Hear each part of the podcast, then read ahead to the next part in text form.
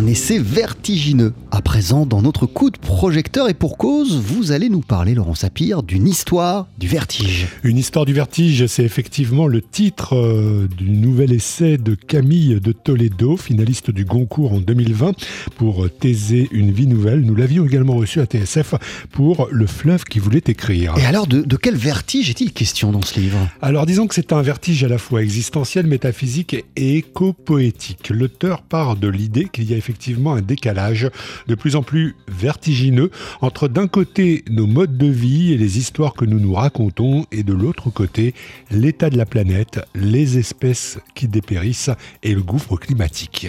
Je vais aller essayer de comprendre comment est fait ce que j'appelle l'habitat narratif. Nous autres, enfin on le dit toujours, le propre de l'homme c'est le langage, le propre de l'humain c'est du langage. On est un fait de langage, on vit à travers des, des, histoires. Et donc qu'est-ce qui nous arrive quand on s'enferme, quand on, quand on est enclos dans un habitat narratif Donc euh, le capitalisme étant un habitat narratif, euh, le communisme ayant été aussi une grande fable politique à laquelle les gens se sont attachés. Ce décalage entre nos langages et la réalité, ou entre les mots et les choses, l'auteur en établit une sorte de traçabilité en relisant quelques grandes œuvres et grands mythes littéraires. Première case, Cervantes et son fameux Don Quichotte qui confond le réel avec le roman de chevalerie. C'est un peu sa drogue euh, à Don Quichotte, la façon dont il pourchasse les moulins à vent. Et c'est ce qui fait dire à Camille de Toledo qu'aujourd'hui, on est tous des Don Quichotte. Faut se voir euh, le soir, euh, on se dit tiens, j'ai pas envie de sortir, je vais télécharger des fictions, vais regarder Netflix ou je vais streamer ou je vais binger comme, comme on dit parfois. En fait, je vais m'intoxiquer de fiction.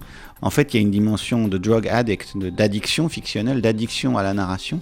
Et le Quichotte, est exactement en quelque sorte un, streamer avant l'heure. C'est quelqu'un qui a, téléchargé en quelque sorte trop de romans de chevalerie au point qu'il s'est intoxiqué de fiction et après il vit dans sa fiction.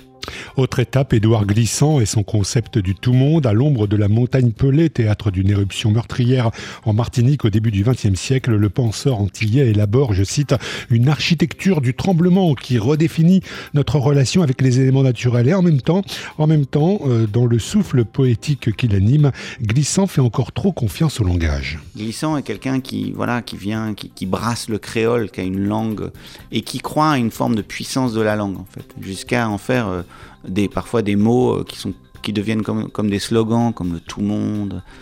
Et alors que moi, je pense que je, je, viens d'une expérience du langage où je crois beaucoup moins aux puissances de la langue. Don Quichotte, glissant, mais aussi Faulkner, Pessoa, dans ses relectures fascinantes où scintille la sombre beauté d'une écriture, Camille de Toledo prend également soin d'accompagner son lecteur sous la forme du récit adressé. Autrement dit, il tutoie son lecteur, il chemine avec lui. Ce sont des méditations, ce sont des pensées adressées, ce sont des, des récits adressés.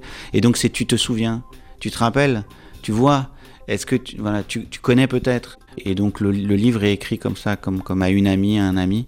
Toi, lecteur, mon frère, hein, Baudelaire. Enfin, donc il y, a quelque chose comme ça chez moi. Et puis peut-être que ça va se nicher aussi à l'endroit du frère absent. Euh, moi, je, vis avec ce frère aîné absent, qui est le complice de mon enfance. Et en fait, c'est un, enfin la pensée, l'affect, les sensibilités, nos souvenirs d'enfance, tout ça, c'est ce qui nous ont construit et je l'avais perdu. Et, donc c'est peut-être aussi une manière de convoquer ça, ce, ce tube.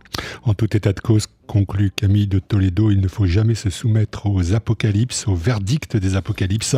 Cela vaut aussi bien face aux épreuves personnelles que face aux vertiges qui nous font tanguer quand la planète va à volo. Une histoire du vertige, le nouvel ouvrage de Camille de Toledo, s'est paru aux éditions Verdier. Merci beaucoup Laurent Sapir.